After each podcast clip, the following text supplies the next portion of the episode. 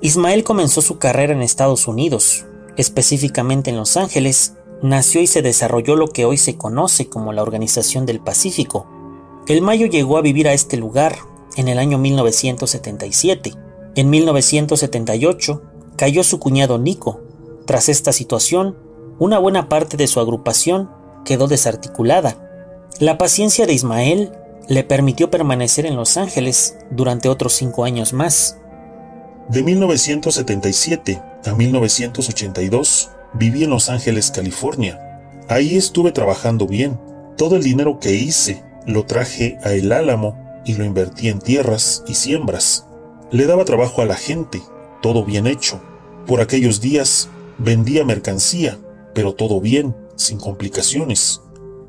Los Ángeles es tan importante para la organización de Sinaloa como lo es Culiacán. Para Ismael, las dos ciudades y sus alrededores han sido bodegas donde se concentra la mercancía que se distribuye en diversos puntos de Estados Unidos y donde se concentran las ganancias.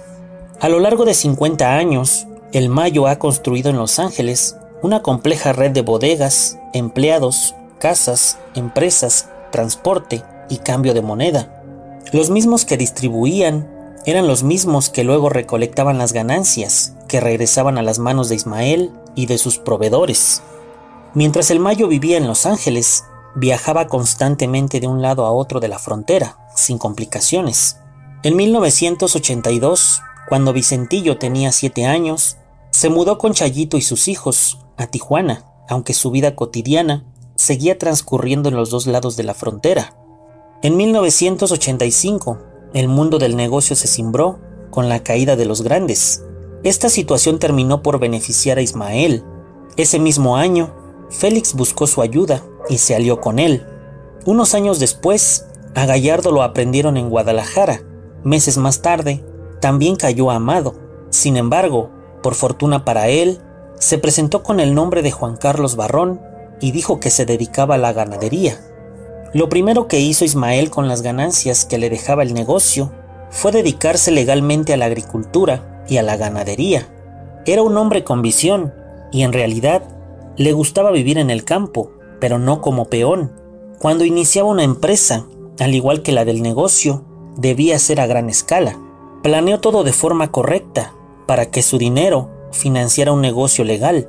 Con diversos nombres, Ismael siempre se presentaba como ganadero y agricultor. Desde 1984 comenzó a comprar terrenos en las sindicaturas de El Salado, El Dorado, Quilá y Puerto Rico. El 2 de febrero de 1988, el Mayo creó la primera empresa legal de su imperio, Nueva Industria de Ganaderos de Culiacán.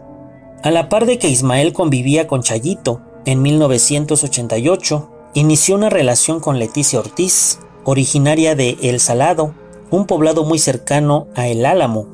Leti, como la llamaba el Mayo, cuenta que lo conoció de toda la vida, por ser de comunidades vecinas, pero a los 24 años se enamoró de él cuando lo reencontró en Mexicali en 1988. En 1990 nació Serafín y luego Teresita, ambos con nacionalidad estadounidense.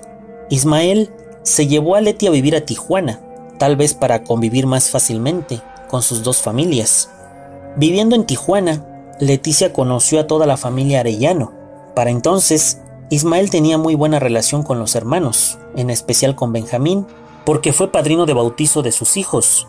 En 1992, después del nacimiento de su hija y poco tiempo del bautizo, las cosas empezaron a ponerse mal con los Arellano y fue cuando tuvieron que cambiar de residencia a Culiacán.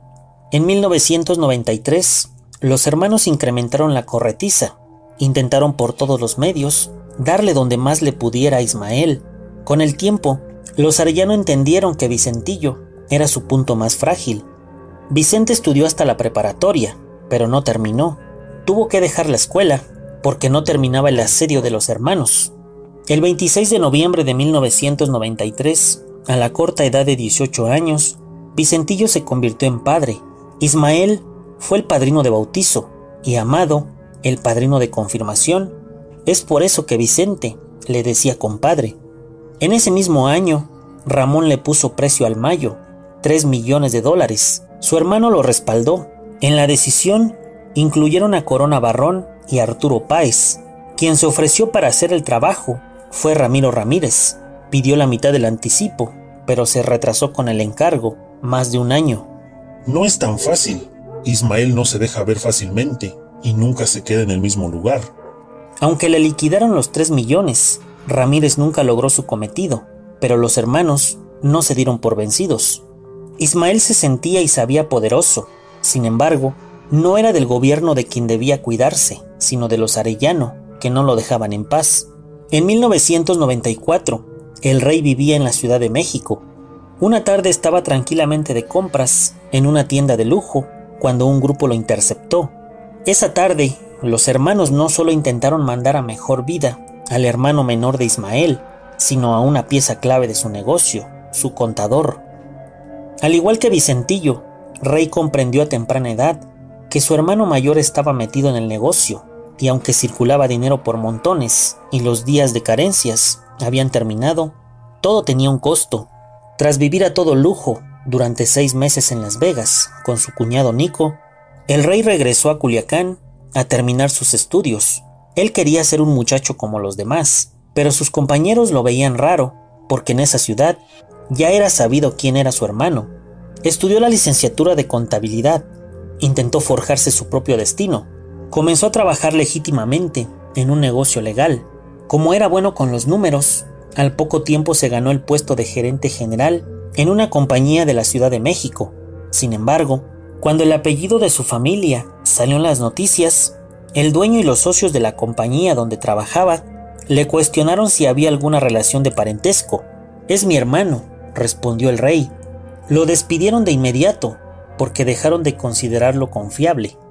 En 1987, a los 26 años y desempleado, Rey comenzó a trabajar para la Organización del Pacífico, Ismael tenía dificultades para el registro de los pagos de sus muchos clientes. Parecía que alguien le estaba jugando chueco y solo podía fiarse de su propia sangre para descubrirlo. Así que le pidió ayuda a su hermano contador. El rey revisó los números y creó un sistema de contabilidad para llevar un control minucioso de los pagos de los clientes. Este sistema le permitió al Mayo detectar que Andrés Peraza, su gerente del lado gringo, le estaba viendo la cara con muchos millones de dólares. También descubrió que unos clientes le estaban jugando chueco. Poco a poco Ismael fue ampliando las funciones de su hermano. Le encargó servicios de inteligencia, seguridad y más tarde empezó a recibir mercancía.